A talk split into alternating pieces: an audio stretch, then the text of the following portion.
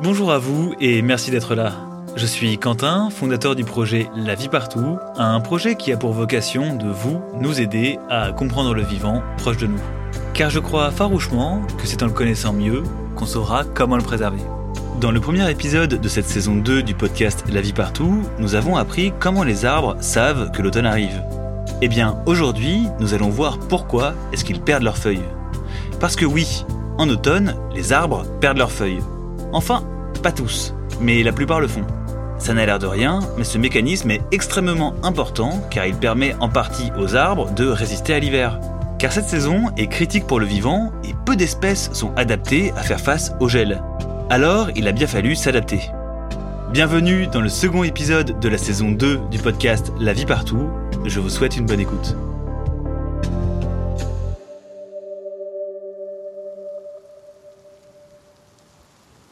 L'eau, c'est la vie. Toutes les espèces du monde en ont besoin pour vivre. En temps normal, l'eau est une bénédiction. Mais quand vient l'hiver, elle devient un danger mortel. Plus l'automne avance, plus les nuits sont froides. Le gel commence à tendre ses doigts glacés sur la campagne. Rares sont les espèces à pouvoir y résister. Pourquoi? Car nous sommes composés d'eau. Toutes les espèces vivantes sont composées de sortes de petits Legos qu'on appelle des cellules. C'est au sein de ces cellules que se passent toutes les petites réactions chimiques qui nous permettent de vivre. Ce sont les cellules qui contiennent l'ADN qui elle-même contient les gènes, sortes de code source de notre identité. Les cellules, ce sont les unités de base de la vie. Sauf que ces cellules contiennent de l'eau, et même beaucoup d'eau. D'ailleurs, notre corps entier en contient. Il y en a dans les cellules, mais aussi dans l'espace entre les cellules, dans le sang et dans la lymphe. Bref, notre corps a de l'eau absolument partout et nous ne sommes pas les seuls à être composés d'eau. C'est le cas pour la plupart des animaux et évidemment pour les plantes. L'eau devient solide quand le thermomètre passe en dessous de zéro. Et l'eau solide prend plus de place que l'eau liquide. C'est pareil pour l'eau contenue dans les cellules. Si les molécules d'eau se mettent à geler, alors elles vont prendre plus de place dans la cellule, qui risque d'éclater. Le gel est un danger mortel et de nombreuses espèces le fuient, soit en hibernant, soit en migrant vers des contrées plus chaudes. Les arbres, eux, n'ont pas ce plaisir. Ils restent à la même place de leur naissance à leur mort. Il va falloir qu'ils trouvent une solution pour échapper au gel. Alors pour comprendre comment est-ce qu'ils s'y adaptent, allons en forêt. Un arbre, c'est un être assez complexe.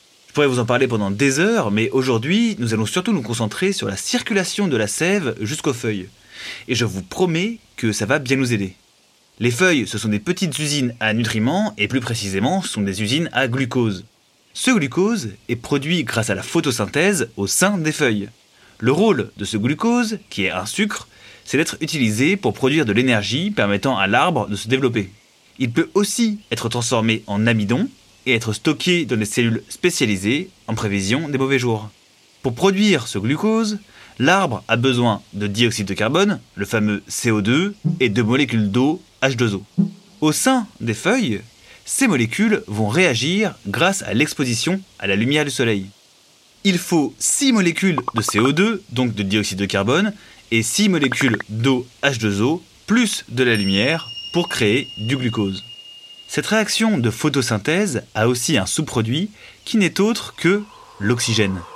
En gros, l'arbre crée non seulement notre nourriture, mais aussi une partie de l'oxygène que nous respirons.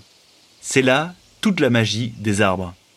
Et ce que je voulais vous faire remarquer, c'est que les plantes ont besoin d'eau pour permettre la photosynthèse. Sauf que comme nous l'avons vu précédemment, l'eau, ça gèle. Et ce n'est pas vraiment compatible avec la saison hivernale. Mais évidemment, en matière de plantes, ça ne s'arrête pas là. L'arbre est une véritable pompe à eau qui transporte dans des petits canaux à l'intérieur de son tronc, jusque dans ses branches. En fait, la circulation de la sève chez les plantes, ça peut faire penser un peu à notre circulation sanguine. Chez nous, le sang passe par les poumons pour se charger en oxygène. Une fois rempli d'oxygène, il va circuler dans les muscles et les organes pour leur apporter cette précieuse molécule. Eh bien, chez les arbres, c'est pareil, sauf que l'oxygène, c'est le glucose. Bon, c'est une image, hein, c'est bien pour qu'on comprenne. Il y a deux types de sève. La première est nommée sève brute. Son nom est bien pratique à retenir car on peut se dire que c'est celle de base, celle qui est brute, qui n'a pas encore été travaillée par les arbres, comme un gros bloc de pierre quoi. Cette sève brute remonte depuis les racines et transporte avec elle l'eau et les sels minéraux puisés dans le sol jusque dans les feuilles, où a lieu la photosynthèse. Comme dans nos poumons, où le sang se charge d'oxygène, la sève va se charger de glucose dans les feuilles. Elle prend alors le nom de sève élaborée. Un mélange eau et glucose va ensuite être transporté par la sève élaborée dans toutes les parties de l'arbre qui en ont besoin. Dans l'arbre, il y a de l'eau à tous les étages. D'ailleurs, la partie la plus sensible chez eux, ce sont les feuilles. Souvent, elles ne résistent pas bien longtemps à la morsure du gel.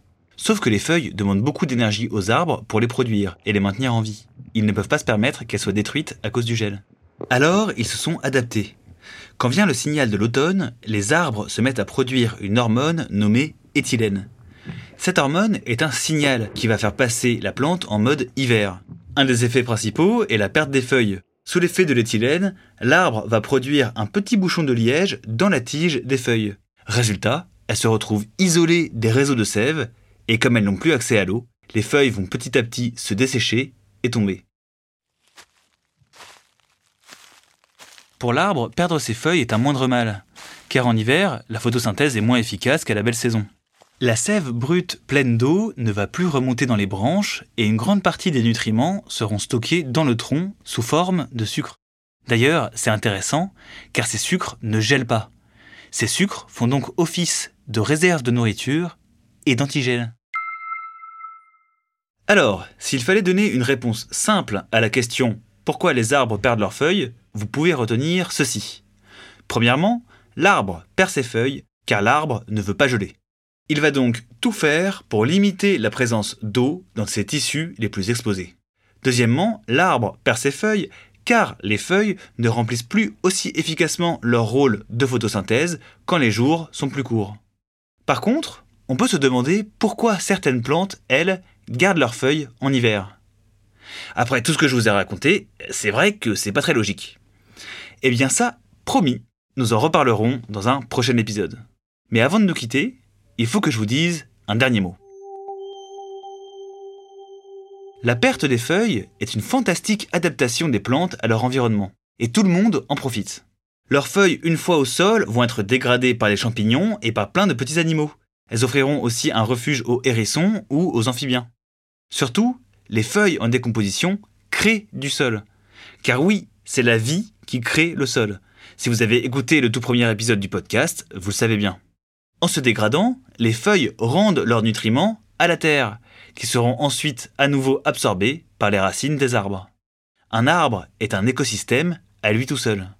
Un cycle infini qui multiplie la vie. Alors cet automne, pour aider le vivant, ne jetez pas les feuilles mortes. Gardez-les en place ou faites des tas au pied de vos arbres.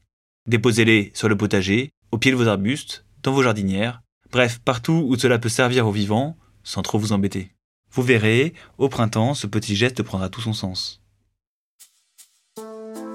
Merci d'avoir écouté cet épisode, j'espère qu'il vous aura plu. Pour m'aider à le faire connaître, je vous invite à le noter et à le commenter si cela vous est possible. Ça permettra de le faire remonter sur les plateformes d'écoute et de faire découvrir le vivant au grand public. D'ailleurs, si ça vous intéresse, j'ai aussi lancé une newsletter qui s'appelle Comment réensauvager les jardins. Et chaque jeudi, je vous enverrai une fiche par mail avec plein de trucs intéressants dedans. Le lien est en description. Sinon, si vous voulez m'aider à financer ce projet, vous pouvez faire un don sur KissKissBankBank simplement en cliquant sur le lien présent en description ou en cherchant KissKissBankBank la vie partout sur Google.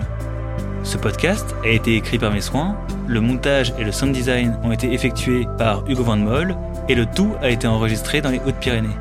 Et aussi, pour les plus curieuses et curieux d'entre vous, les sources m'ayant permis d'écrire cet épisode sont en description. Merci d'être resté jusqu'au bout, prenez soin de vous et à bientôt.